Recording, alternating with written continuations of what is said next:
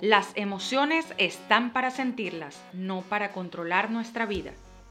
Bienvenidos a Lupa Emocional, un espacio donde compartir experiencias, aprendizajes y temas que tengan como protagonista las emociones. Asimismo, esas emociones que van y vienen, que nos ayudan a aprender cosas nuevas y a reaccionar ante cualquier situación. Mi nombre es Esperanza Mendoza y nuestra cita será todos los lunes a buscar tu lupa, que ya yo tengo la mía. Hoy hablaremos de la culpa. Por mi culpa, por mi culpa, por mi gran culpa. Muchos autores definen la culpa como una emoción negativa, donde surge la creencia o sensación de haber realizado una falta, o al menos así lo creemos. El origen de la culpa viene de esa conciencia moral que vamos adquiriendo durante niños y el malestar que nos causa haber hecho daño. Citaré varios ejemplos para que anotes con aquellos que te identificas. Estoy segura que alguno resonará en tu cabeza. Uno de los ejemplos más comunes es no lograr lo que otros desean de uno. Desde pequeños nos dicen qué debemos hacer para generar felicidad y muchas veces nos enseñan a lograr las cosas para recibir una felicitación, un reconocimiento o simplemente complacer a otros con lo que desean. Cuando no logramos lo que otros desean, nos visita la bendita culpa. Otro ejemplo es cuando decimos si somos felices y otros no, pues comenzamos a darnos golpes de pecho, conseguimos lo que hemos deseado por tanto tiempo, nos sentimos plenos y cuando vemos a otros que no lo son, nos bajan el breaker, señores, y comenzamos con los pensamientos. No colocaré fotos en redes porque otros no disfrutan. Mejor hacemos algo más sencillo porque mi tía no puede. Ay, estoy en este viaje tan rico y mis amigos no tienen que comer. En fin, comienza a embargarnos la culpa de tener y que otros no puedan ser felices. Aquí te estás instalando una creencia donde la felicidad de otro es más importante que la tuya. Otra situación cuando decimos como respuesta a un no rotundo. Comienzas a cabeza a pensar y a juzgarse. ¿Será que hice bien? Debí decirle que sí. Nos saboteamos queriendo implantar un malestar para sentirnos culpables con nuestra respuesta, en vez de comprender que podemos estar listos para elegir entre un sí o un no, y es válido.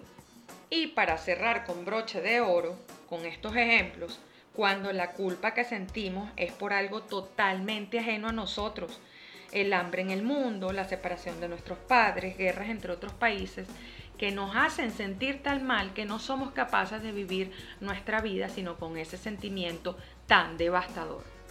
Te puedo asegurar que alguno de estos ejemplos te resonó y es que tenemos una escala de valores construida desde pequeños donde al volvernos cada vez más exigentes en lo que está bien y lo que está mal, va a ser más probable que nos sintamos culpables en mi caso en particular, yo soy una persona súper exigente y perfeccionista.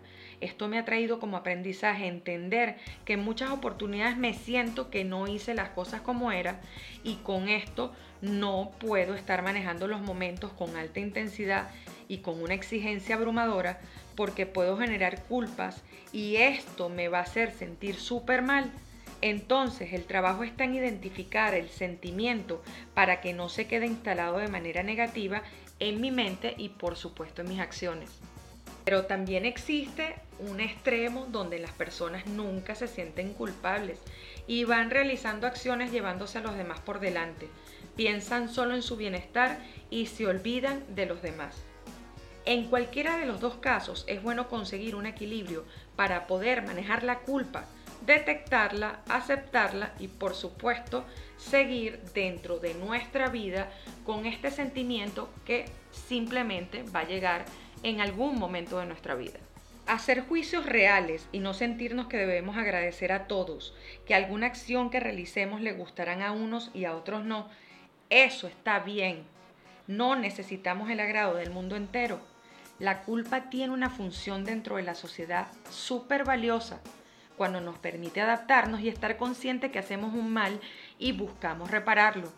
Permite que exista la interacción para solventar, pedir disculpas, solucionar un daño, respetar la norma establecida, entre otros.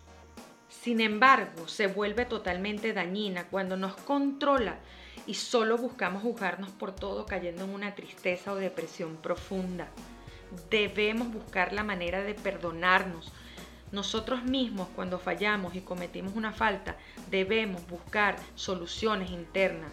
Cuando reconocemos lo que hemos hecho mal y lo tomamos de la mano para entender la situación, sabremos decir lo siento, pero con responsabilidad y conciencia de no volverlo a repetir. El exceso de culpa nos convierte en víctimas y verdugos. Creamos un monstruo tan fuerte que podemos permanecer por años estancados en pensamientos destructivos.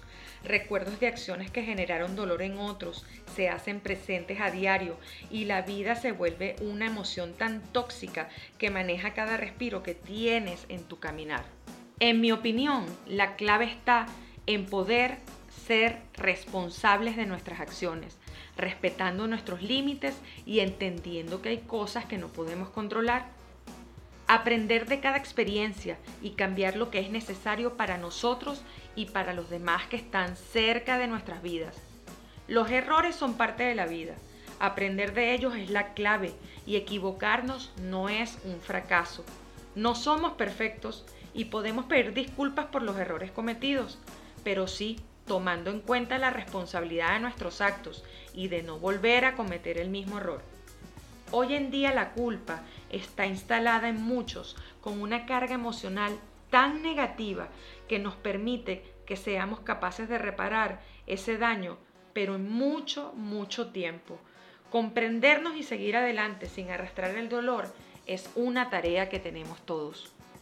Mi gran interés en esta conversa de hoy es decirte que está bien que te equivoques, está bien que cometas errores, está bien sentirte mal por situaciones que no hiciste como debías, pero también es urgente que tomes las riendas de tu vida y te hagas responsable de aquello que ha generado que esta emoción te acompañe.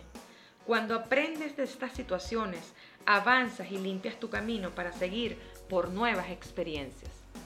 Recuerda que las emociones van a llegar a tu vida para que las sientas, pero no para que las dejes instaladas en tu mente por tanto tiempo. Un abrazo sincero, bendiciones y nos vemos el próximo lunes.